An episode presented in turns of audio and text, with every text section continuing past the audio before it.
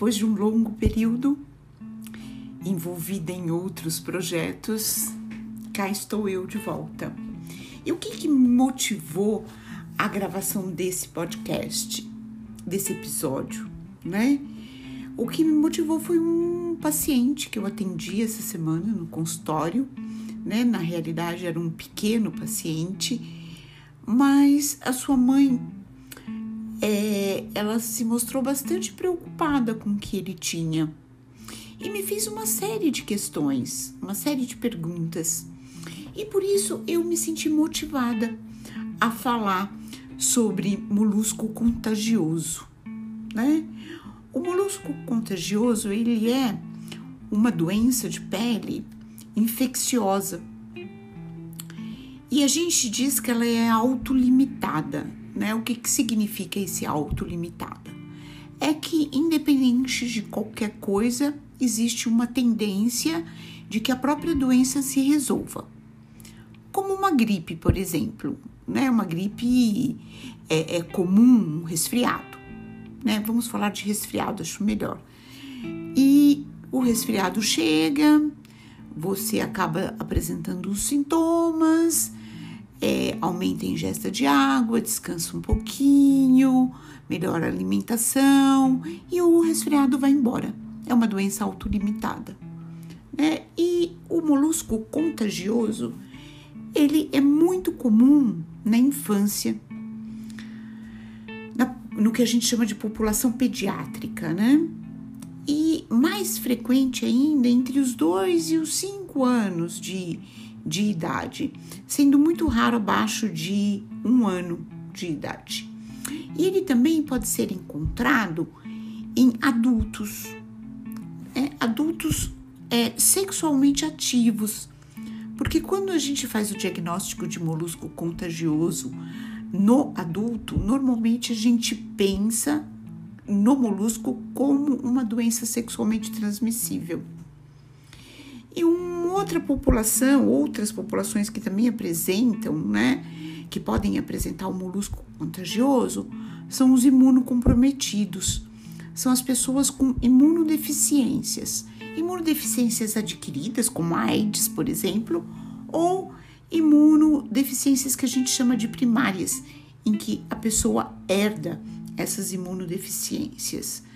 Também é frequente nós encontrarmos o molusco em pessoas que pratiquem esportes de contato, como jiu-jitsu, judô. Né? Esses esportes facilitam a transmissão do vírus. A dermatite atópica, né? E tem um episódio na lista é, é, desse, do, dos meus episódios que fala sobre dermatite atópica, né? A dermatite atópica ela também é um fator de risco para o molusco contagioso, embora existam alguns estudos que é, não demonstrem isso.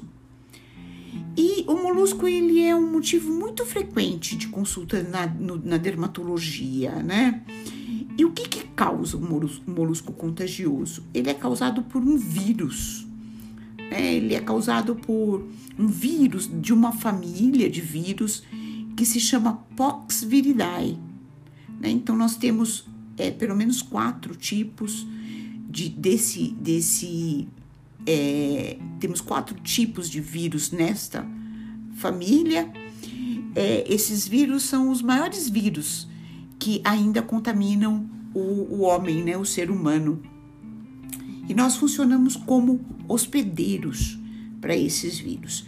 Depois que a gente entra em contato com o vírus, tem o período de incubação até que as lesões apareçam. E esse período ele pode ir de duas até seis semanas. E como que a gente pega, né? Como que o, o, o vírus do molusco contagioso ele é transmitido? Ele é transmitido principalmente pelo contato direto com a pele né? Esse contato ele pode ser no solo, por exemplo, numa, numa areia, mas ele também pode é, é, ser através das esponjas de banho, através de toalhas, na piscina e nos arredores da piscina, como os decks de piscina. Também pode ser por contato sexual, né? E por isso no adulto a gente sempre pensa no molusco como uma doença sexual. E ele pode ser também por autoinoculação. Então a gente pega o molusco, por exemplo, uma lesão de molusco isolada que a gente está no pé e acaba passando esse vírus para a boca, né? Ou para alguma outra parte do nosso corpo. A isso nós chamamos de autoinoculação. Clinicamente, como que a gente vai ver esse molusco, né? Como que ele se apresenta? Ele vai se apresentar através de bolinhas, né? Que a gente chama, nós dermatologistas chamamos de pápulas, né? Então são umas bolinhas meio que endurecidas, né? elas são bem firmes e elas são caracteristicamente arredondadas. Elas podem ser da própria cor da pele, né, da pessoa, às vezes algumas ficam meio vermelhinhas, rosadas. Elas têm uma superfície lisa, às vezes essa superfície é até brilhante, e elas têm uma depressãozinha, um rebaixamento bem no centro da lesão. E nós chamamos de é, lesão umbilicada, porque parece um umbigo no centro das lesões. Elas podem variar em tamanho, então elas podem ser muito pequenininhas e podem se tornar maiores. Elas podem ter formas diferentes, não serem exatamente arredondadas, né? E a localização também é bem variável, mas mais frequentemente nas áreas expostas. É muito raro nós encontrarmos lesões de molusco contagioso nas mucosas, né? Então, dentro da boca, na região intravaginal. E alguns pacientes reclamam de prurido, de coceira nas lesões. Essas lesões de molusco contagioso, elas têm como, como elas são autolimitadas, então elas podem se resolver sozinhas, né? Então, de repente, elas podem desaparecer. Mas em quanto tempo elas vão? Quanto tempo demora para essas lesões desaparecerem? Em média, né? Em média, elas desaparecem de seis a nove meses. Mas elas podem durar muito mais do que isso, né? Existem relatos na literatura de lesões que duraram de três a quatro anos, por exemplo. E como que a gente faz o diagnóstico do molusco contagioso? Ele é clinicamente muito característico, de modo que só com o exame clínico, né, reconhecendo as lesões, o dermatologista consegue fazer com muita segurança o diagnóstico de molusco contagioso. Caso permaneça alguma dúvida, nós, a dermatoscopia, né? Então, o exame das lesões com o dermatoscópio, que é aquele aparelho que o dermatologista usa muito durante as consultas dermatológicas, né? Que permite um aumento e uma visualização muito melhor das lesões, ele vai, é, é, na, dermatos, na dermatoscopia, nós vamos reconhecer né, algumas estruturas muito características que vão nos dar a certeza de que a lesão é realmente de molusco.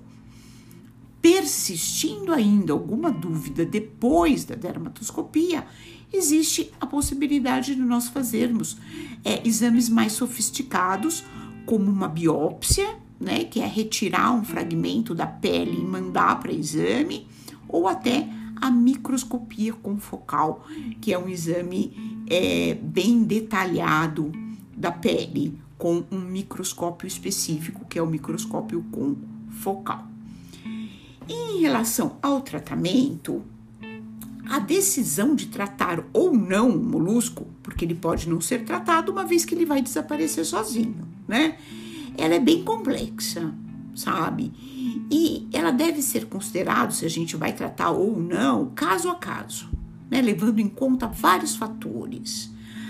A necessidade de tratamento ativo, né, para o molusco contagioso, ela é controversa entre os profissionais. No entanto, existe um consenso de que é, o tratamento está indicado quando nós temos muitas lesões, né? Então, quando as lesões são extensas, quando nós temos alguma complicação, né? Como, por exemplo, uma irritação das lesões, porque as lesões de molusco contagioso às vezes podem apresentar o que a gente chama de eczematização. Elas podem começar a coçar, elas podem ficar vermelhas, pode ocorrer uma infecção bacteriana, né? E nesse, ou então elas podem ficar inestéticas também. Então, o, o, paciente pode apresentar, por exemplo, muitas lesões de molusco contagioso ou um número suficiente de lesões de molusco contagioso na face, e isso chama muito atenção. Então, nesses casos, o tratamento se faz necessário. E como é que nós vamos tratar o molusco contagioso? Existem várias modalidades de tratamento, né? Então, existe o tratamento que a gente chama de mecânico, e aí a gente tem vários recursos. O mais utilizado é a curetagem e, e eu particularmente gosto muito da curetagem. Então, nesta curetagem, nós vamos usar um anestésico tópico, é, então é um anestésico em creme que a gente passa é, algum tempo antes do procedimento. A gente recobre então as lesões com esse creme anestésico o paciente aguarda no consultório. É bom que o médico faça essa aplicação, porque o médico sabe exatamente qual é a quantidade que deve ser aplicada em cada lesão. O médico vai ocluir essas lesões e o paciente aguarda na sala de espera e aí nós então usamos um aparelho, é, uma, é como se fosse uma colherzinha que a gente chama de cureta dermatológica.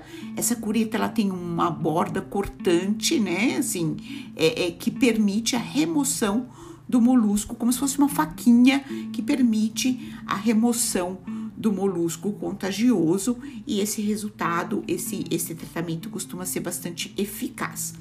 Quando o paciente tem muitas lesões, normalmente nós não fazemos só uma sessão.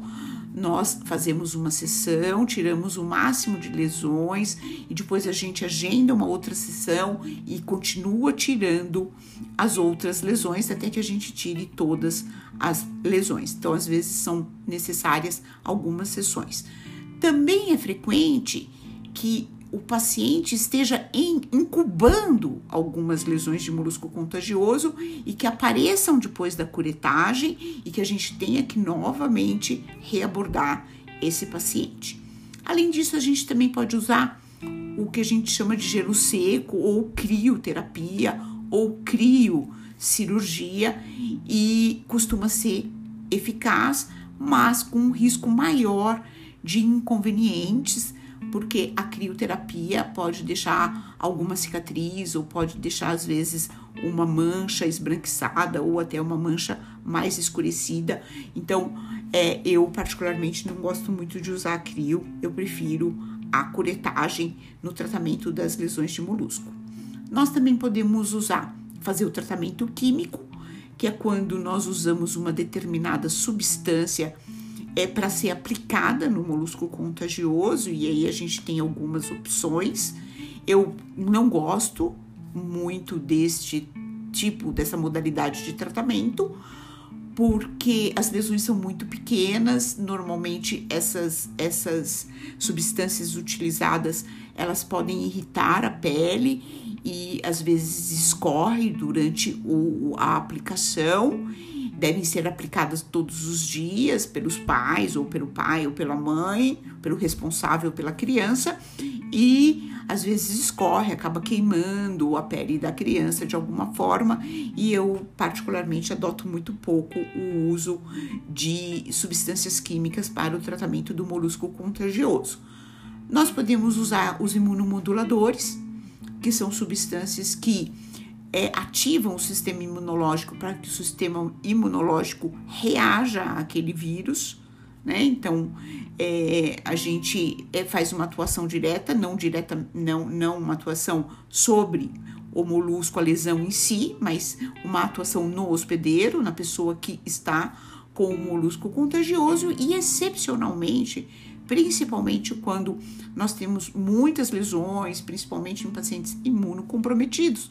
Nós também temos a possibilidade de usar alguns antivirais que apresentam uma ação é, contra o vírus do molusco contagioso.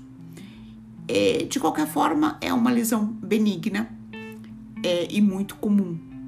Por isso eu achei, eu me motivei, eu achei que seria interessante falar sobre isso. Era o que eu queria é, conversar com vocês hoje. Espero que vocês tenham gostado desse assunto, espero que ele tenha sido útil. E eu pretendo fazer episódios agora um pouco mais frequentes. É, e nos encontramos no próximo episódio, então. Tchau para todos vocês.